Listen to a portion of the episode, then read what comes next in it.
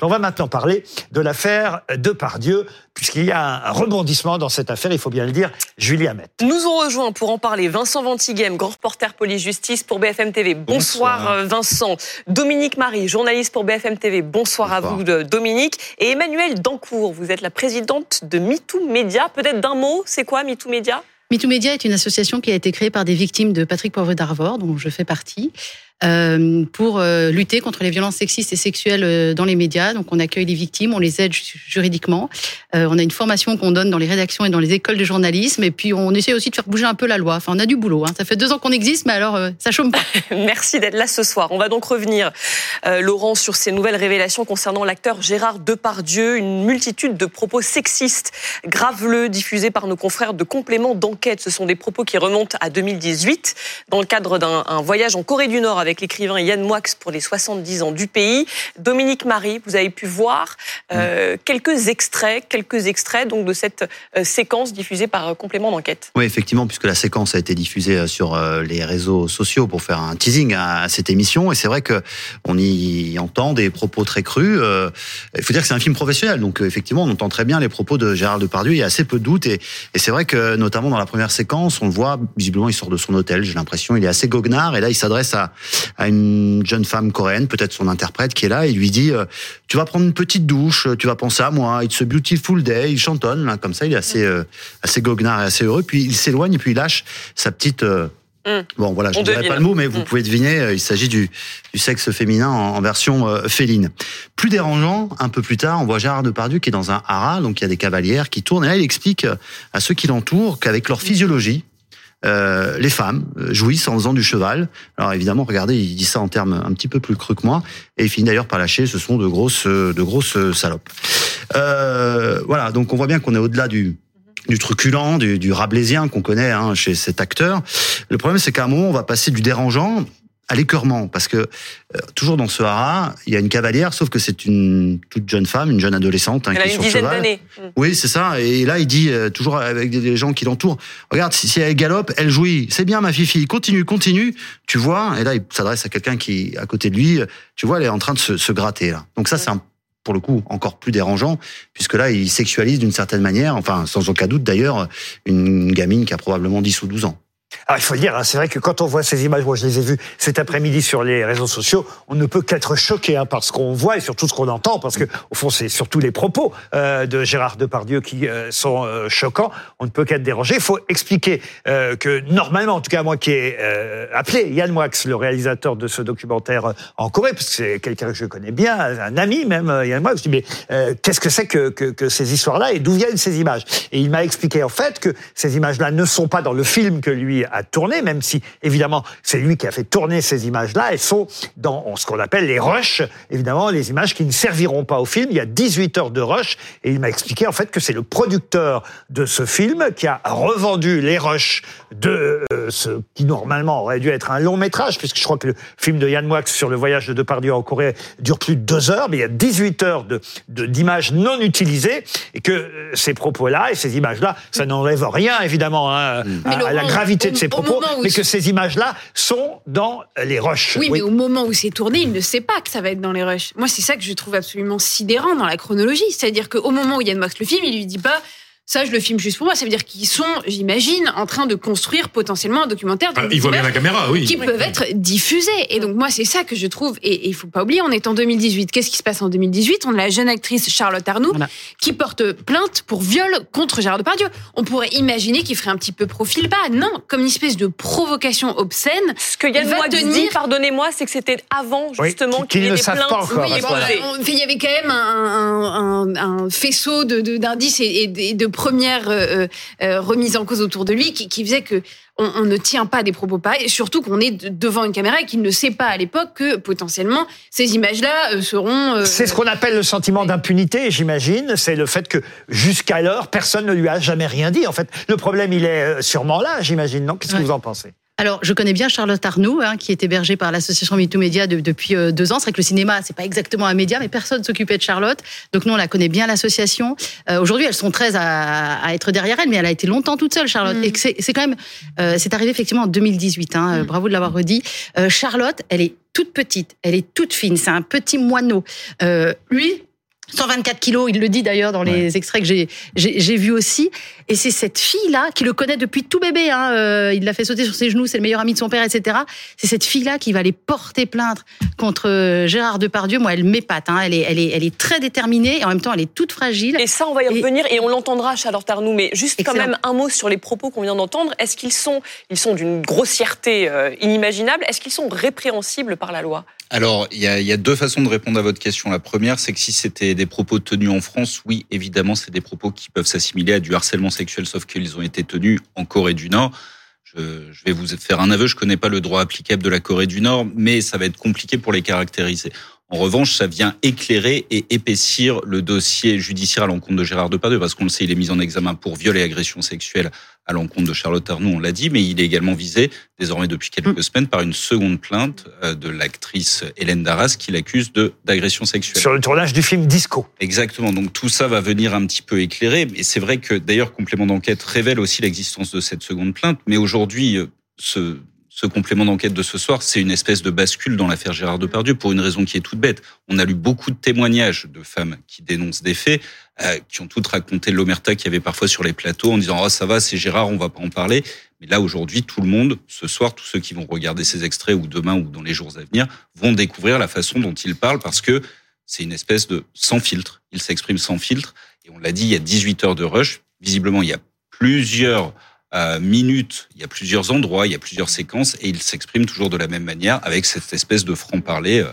Gérard Miller, vous avez rencontré Gérard Depardieu, vous avez fait un documentaire sur lui alors je, je, je l'ai rencontré déjà, mais dans le documentaire, il, n'avait pas souhaité y participer. Et à l'époque, ce qui faisait scandale, c'était son lien avec Poutine, son lien avec un certain nombre de dictateurs euh, de, de, de pays de l'Est. Ça n'était pas ces affaires-là. Mais déjà, dans son rapport qu'il a avec les autoritaristes les plus patenté, il y avait cette absence d'inhibition. Vous dites sans filtre, moi je dirais une absence d'inhibition. Et là, manifestement, on est dans le même registre, c'est-à-dire il y a un moment sans foi ni loi. Alors, il n'avait pas voulu participer au film. Je, l'avais eu, euh, il m'avait appelé euh, alors qu'on ne se connaissait pas après, puis je l'avais revu. Et c'est vrai qu'il y a quelque chose de, de, difficile à imaginer, sinon, puisque vous avez cité le cas de PPDA, qui est un peu du même ordre. C'est-à-dire, il y a des monstres absolument sacrés qui ont un prestige, parfois un talent incontestable et qui, en effet, n'ont jamais été en quelque sorte arrêtés dans leur lancée. Euh, sur, sur Depardieu, j'ajouterais juste une chose, c'est que nous avons au moins deux points communs. On s'appelle tous les deux Gérard et on appartient à la même génération. C'est une génération, incontestablement, qui a été élevée, on va dire, dans une ambiance machiste, c'est incontestable qui a vu néanmoins la naissance du MLF dans les, il y a 50 ans, et qui en tout cas a tout de suite été sensibilisé au fait que lorsque c'est non, ça veut dire non. Et donc, de ce point de vue-là, quel que soit l'âge que nous puissions avoir aujourd'hui, en disant, bah oui, mais à notre époque, c'était pas la même chose, il y a tout de suite eu, dans, dans, lorsqu'on avait 20 ans, cette idée que non, c'est non, et qu'il y a un certain nombre de choses qui ne peuvent pas se faire. Ça ne veut pas dire, effectivement, que la gaudriole n'est pas possible, que la drague n'est pas possible, que plein de choses sont possibles. Mais c'est vrai que ça fait quand même un petit moment. Sauf que là, on est au-delà de la gaudriole, évidemment. Il faut, faut bien dire. raison. C'est le même mode opératoire. On a avec des, des monstres sacrés euh, qui ne sont pas des monstres. Hein, c'est des, des, gens qui peuvent être charmants par ailleurs. Hein, des espèces de monstres sacrés. Euh, l'un dans l'info, l'autre euh, dans le cinéma. Il y a donc une espèce de d'omerta, d'impunité. dit Laurent, c'est exactement ça. Une omerta, impunité. Alors eux, ils perdent complètement pied et ils prennent le pouvoir sur le corps des femmes. Parce qu'il faut savoir que les affaires de violence sexistes et sexuelles, c'est avant tout une histoire de pouvoir. Je prends pouvoir sur le corps euh, des femmes en toute impunité. Et parce que ce sont des gens qui ont le pouvoir. Sur les plateaux, ils l'ont, mais il n'y a plus rien. Il n'y a plus rien qui les arrête. Et les violences sexistes et sexuelles, c'est pas des affaires de femmes, en fait. C'est l'affaire de toute la ah société. Parce que statistiquement, vous connaissez tous ici une femme qui a été violée, qui a été agressée, c'est votre mère, c'est votre sœur, c'est votre cousine, c'est votre collègue de travail, c'est votre voisine. C'est statistique. Donc on est tous concernés. C'est pour ça qu'on doit passer. On dit que MeToo est mort. Moi, je ne sais pas si MeToo est mort, mais je sais qu'on doit passer de MeToo à WeToo, à embarquer toute la société dans ce problème-là.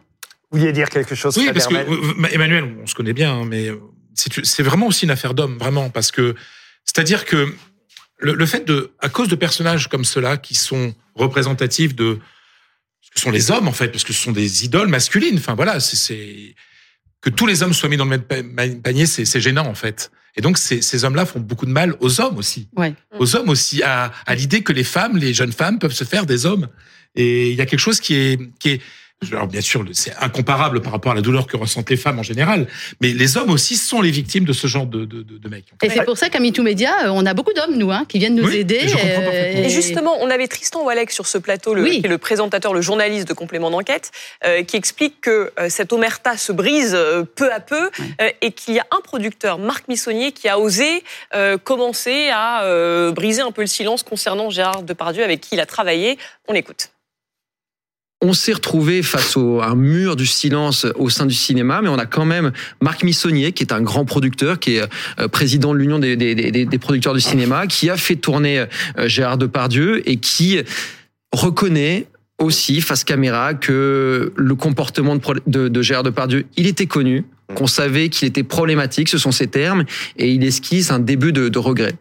L'actrice Anouk Grimbert aussi, hein, depuis, euh, Oui. a témoigné euh, en défaveur de Gérard Depardieu. Il faut rappeler aussi que Philippe Torreton, euh, et on s'était moqué de lui à Une cette dizaine époque. d'années déjà, hein. euh, euh, Philippe Torreton avait pointé du doigt les dérives. Alors, Mm.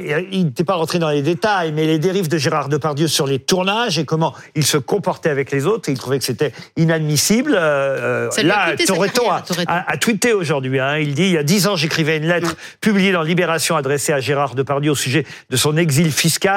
Depuis, je ne tourne quasiment plus. Voilà. Je tiens avec ce poste à saluer le courage de cette jeune comédienne et avec elle toutes ces femmes qui témoignent de comportements inadmissibles de la part de cet acteur et osent dire tout haut ce que tout le métier sait et savait et s'en amusait. On a les tyrans que l'on se donne, dit euh, Toreton.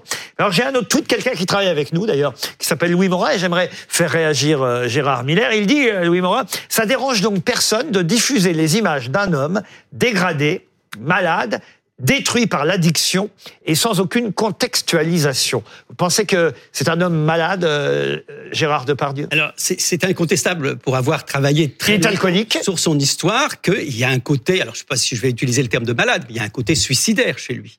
C'est-à-dire, c'est, c'est, ça ne, ça ne justifie rien. Mais lorsqu'on me pose la question sur son état, il y a un côté suicidaire. C'est-à-dire que c'est quelqu'un qui pense qu'il est à chaque fois au bout de sa vie et qui est prêt en effet à, à passer outre. Je, je ne dis Alors pas moi, je vais vous ça. parler de vraies personnes qui sont au bout de leur vie. Ce sont les victimes. Que l'on parle avez tout à fait raison. de PPDA, que l'on parle euh, les victimes de, de Plaza, parce que c'est MeToo Media qui a sorti l'affaire Plaza. Que l'on parle euh, de la victime Vincent Cerruti, encore une affaire qu'on a sortie. Bourdin, encore une affaire qu'on a sortie. Moi, je vais vous parler des victimes parce que je les ai toutes les, tous les jours au téléphone. Je suis présidente bénévole et c'est un plein temps euh, que d'être, et j'imagine que vous en rencontrez dans votre profession Gérard, avec des victimes qui sont impactées à vie. Mais vous Alors avez qu'on me parle euh, de la santé de PPDA ou de comment se sent de Pardieu, enfin excusez-moi, On me pose euh, la ça indécent moi. On hein. me pose la question sur Depardieu. Ça ne, c'est, c'est. Est-ce que c'est une maladie psychiatrique? Non, mais c'est, c'est, c'est C'est exactement. ça la question. C'est comme quand, quand on évoque la, la maladie psychiatrique des, des, des terroristes dans un autre domaine, c'est pas ça qui, qui empêche que ce sont des purs salauds. C'est pas parce que vous avez une maladie psychique que vous ne pouvez pas être un pur salaud.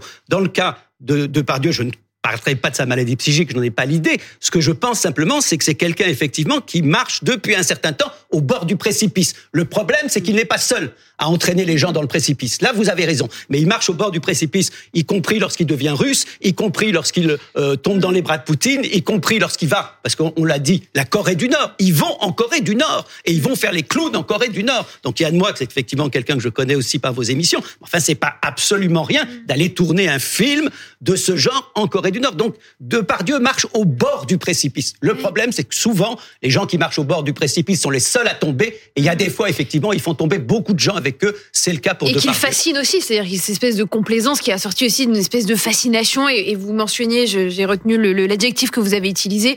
On disait volontiers de lui qu'il était rabelaisien, monstre sacré, euh, volontairement sulfureux, c'est cet être un petit peu toujours. Et- Et et il y avait quelque chose d'assez schizophrène et ambigu, où presque il était euh, érigé en, en dieu un petit peu. Et, et- et je crois que ce discours-là, euh, il doit maintenant s'effondrer. Et, excuse-moi, Mm. enfin, et surtout, il faisait gagner, faisait gagner beaucoup d'argent. Mm. Pourquoi PPDA a tenu aussi longtemps? 10 parce qu'il- millions de Ben téléspectateurs. voilà, euh, premier, premier euh, 20 heures, euh, 20 heures le plus regardé euh, d'Europe, au box-office, avoir Depardieu dans un dans un dans un film, ben voilà, ça, ça a apporté beaucoup d'argent au producteur. Donc je pense que l'omerta a existé. Aussi pour des raisons bassement et purement économiques. On précise quand même que lui dément. Il a publié un message dans le Figaro euh, début octobre. Il dit la chose suivante. Il dénonce un lynchage euh, orchestré par le tribunal médiatique. Il assure qu'il n'est ni violeur ni prédateur. Jamais, au grand jamais, je n'ai abusé d'une femme. Je ne peux plus consentir à ce que j'entends, ce que je lis sur moi depuis quelques mois. Je croyais m'en foutre. Mais non, euh, en fait, non. Tout cela matin, pire encore, médecin. Il reste présumé innocent. C'est une vraie question d'ailleurs. Est-ce qu'on peut avoir ce genre de, grossièreté, c'est des grossièretés choquantes. Quand on voit les images encore aujourd'hui, on n'en revient pas même de ce qu'on entend. Euh, euh, et, aussi être innocent dans le passage à l'acte, j'ai envie de dire. Est-ce que c'est compatible? Bah, écoutez, dans le passage à l'acte, il y a quand même un certain nombre de faits, s'ils sont avérés, qui sont des passages à l'acte absolument clairs et nets. Le fait de prendre quelqu'un euh, par la taille, de la plotter, pour dire les choses un peu grossièrement, c'est de l'agression sexuelle. Surtout quand la personne a dit non. Le, le, le problème, c'est pas de draguer les gens, c'est pas tout d'un coup de dire même à quelqu'un que vous, vous, vous lui plaisez. C'est à un moment donné, lorsqu'on vous dit non, que ce soit pris comme un non. Ce qui, ce qui se passe Comme un avec, ce qui se passe avec avec Depardieu. Oui, vous avez raison, comme un oui. Oui, que, ce, que ce nom soit pris Alors, comme un oui. En plus, comme- Et, et en plus, il y a le phénomène de, sidération euh, que vous connaissez euh, très certainement, Gérard, où des fois la, la victime ne dit pas oui, enfin ne dit pas non parce qu'elle est incapable, parce qu'elle est... Moi, c'est ce qui m'est arrivé dans, Dans le bureau de PPDA, j'étais en sidération Ouais. totale. Et si ça ne m'était pas arrivé, j'aurais jamais cru. Bon, vous m'auriez dit PPDA, un coup là où il faut, une claque, machin, je me... Eh ben, j'ai pas réussi. J'étais paralysée par la sidération.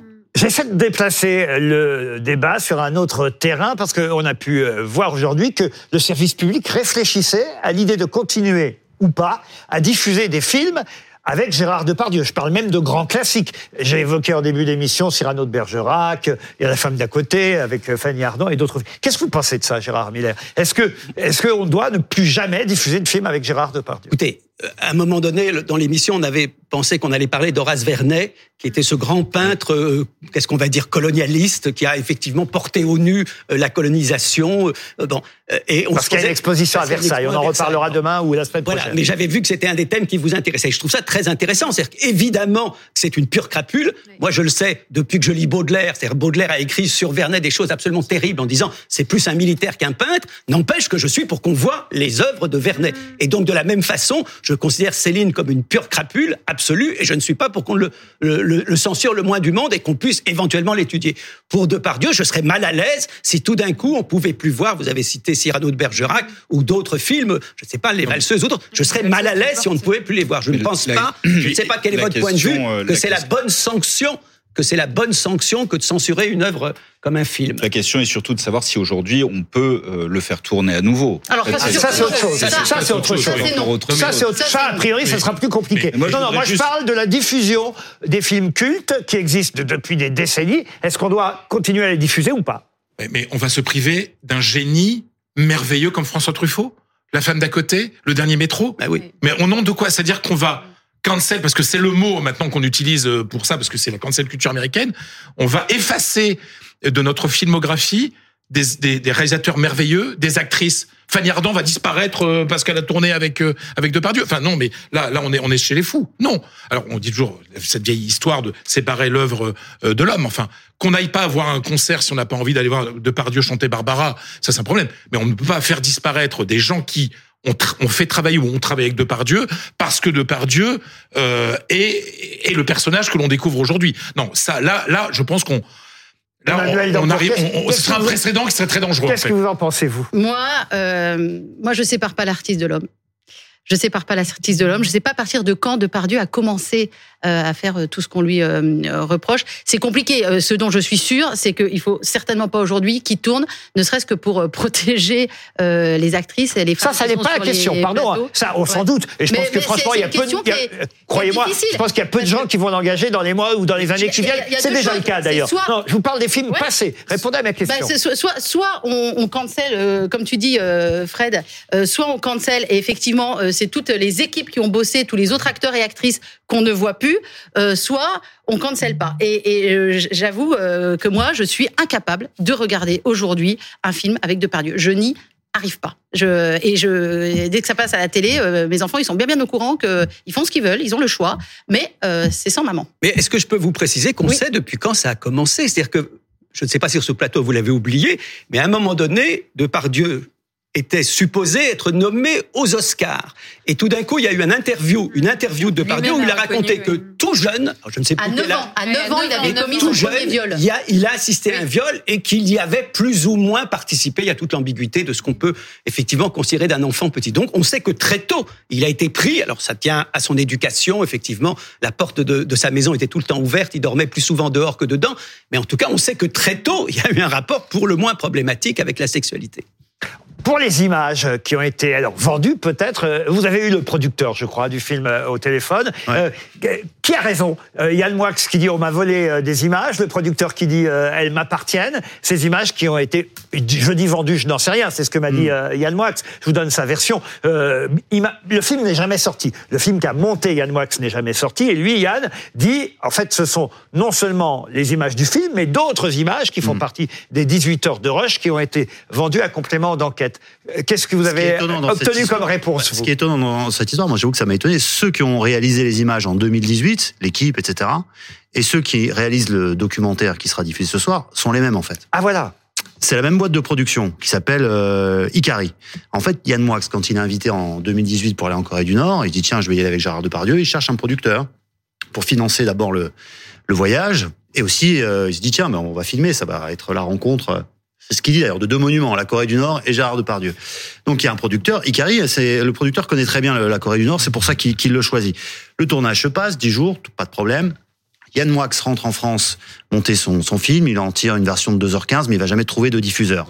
Et puis les rushs, tout ce qui n'a pas été monté, l'ensemble du tournage reste sur les étagères de la boîte de production pendant très longtemps. Et ça va intéresser un journaliste qui se dit, tiens, il y a ce truc-là qui traîne, un tournage un peu mythique de la boîte. Il va le regarder de temps en temps, mais sans plus. Et puis, vont sortir les témoignages de ces femmes harcelées, éventuellement violées.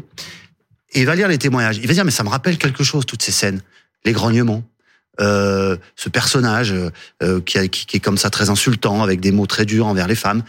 Et il va ensuite euh, reprendre tous ces rushs, il va regarder les 18 heures complètes de rushs qui ont été tournées, et il va en- effectivement en extraire euh, eh bien, euh, les vidéos qu'on a vues et qui vont servir d'appui ensuite euh, à complément d'enquête, puisque c'est cette même boîte de production qui a tourné en quelque sorte, euh, qui a servi de production au film de Yann Moix, qui va euh, évidemment faire ce... Parce que là, il y, a un, il y a un matériau extraordinaire pour faire une enquête effectivement sur, sur Gérard Depardieu. C'est ce qu'ils ont fait. Et donc Yann Wax porte plainte contre Eh oui. son producteur? Ben oui, il a décidé de porter plainte. Sauf que théoriquement, ça se passe comme ça dans ce milieu. Le producteur, celui qui finance, qui paye la caméra, le preneur de son, le voyage, est en général propriétaire des rushs. À moins que le contrat ait été différent. Ben, Yann Moix, il doit être bien entouré. Peut-être que le Il, contrat il évoque un droit moral sur Donc les il évoque son droit moral, mais le producteur répond mais moi il n'y a pas d'image du film. Je vais pas remonter le film, j'en ai pas fait une seconde version. Moi j'avais des rushs qui étaient ma propriété.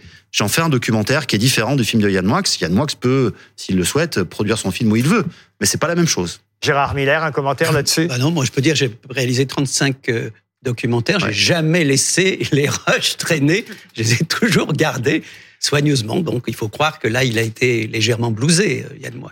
Ben, il... Ou négligent. Ouais, négligent. Ou cas, négligent. il- Négligent, imprudent, et, et- et en tout cas, effectivement, euh, ce film ne s'est jamais, euh, n'a jamais été diffusé, n'est jamais sorti, et ça donne aujourd'hui un documentaire que diffuse euh, complément euh, d'enquête. Euh, c'est une information, en tout cas, de savoir que c'est le même producteur, C'est même qui euh, effectivement a réalisé ce documentaire pour France 2 que le producteur qui euh, était celui du film réalisé par Yann Moix. On comprend mieux comment effectivement ils ont obtenu les images. C'est plus simple, Hmm. Ouais, il n'y a pas besoin de les acheter dans ouais, ces cas-là. effectivement, ouais. Et effectivement, il n'y a pas besoin de les acheter. C'est. On vend en revanche, j'imagine dans ces cas-là, on vend le documentaire à France 2. C'est comme ça que ça Oui, se c'est passe. ça. Mais parce qu'en fait, dans les rédactions, il faut comprendre, parce que les téléspectateurs ne savent pas forcément comment ça fonctionne. À complément d'enquête, comme dans des tas d'émissions, il y a une rédaction interne à France Télévisions qui va produire de temps en temps des, effectivement des enquêtes, des reportages. Et puis parfois, on fait appel à des producteurs indépendants. C'est le cas pour Envoyé spécial, c'est le cas à TF1 pour l'émission reportage. C'est le- cas parfois chez Et nous c'est le cas également. ce soir pour ce Bien sûr. spécial Gérard Depardieu. Merci à toutes et à tous d'avoir répondu à nos questions.